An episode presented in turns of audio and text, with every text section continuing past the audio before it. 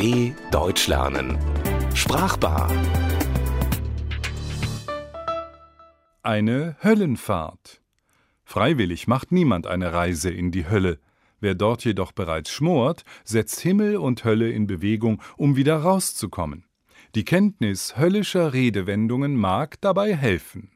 Die Küche ist das bekannteste Zimmer in des Teufels Wohnung, der Hölle. Sagt man von einem, er sei in Teufels Küche geraten, so weiß der offensichtlich weder ein noch aus. Was aber ist in Teufels Küche so schlimm?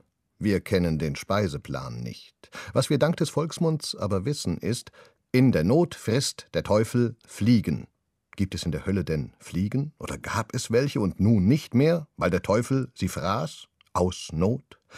Nebenbei im Paradies sollen Milch und Honig fließen. Auch nicht so toll. Dann wäre da ja alles verklebt, Igitt.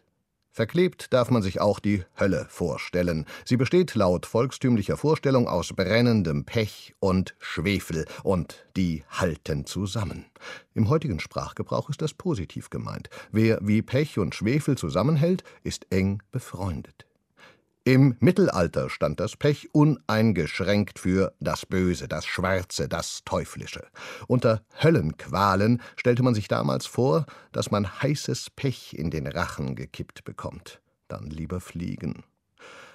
Eine weitere Qual verbirgt sich hinter der Wendung Die Hölle ist los. Dann spricht man auch vom Höllenspektakel oder Höllenlärm. Das alles klingt eher unbehaglich, schwefeliger Gestank, Klebrigkeit und laut ist es also auch noch. Immerhin, die Wohnung ist immer gut geheizt. Dagegen spricht nur scheinbar die Wendung Ich mache dir die Hölle heiß. Verdeutlicht wird so viel mehr, dass auch die unerträglichste Situation noch unerträglicher zu gestalten ist. Der Teufel, auch Beelzebub, der Leibhaftige oder Luzifer genannt, wohnt indes nicht allein. Mit ihm in Wohngemeinschaft soll, Märchen zufolge, seine Oma leben, Teufels Großmutter. Selbstverständlich wohnen dort auch die Verdammten. Namen nennen wir keine, aber es sind viele. Wenn einer Höllenpförtner wäre, er hätte ganz schön was zu schließen, meint Shakespeare im Macbeth. George Bernard Shaw wird konkreter. Die Hölle ist voll von Amateurmusikern. Amateure? Menschen, die etwas gerne tun? In der Hölle? Der Weg zur Hölle ist mit guten Vorsätzen gepflastert, so lästerte 1775 Samuel Johnson.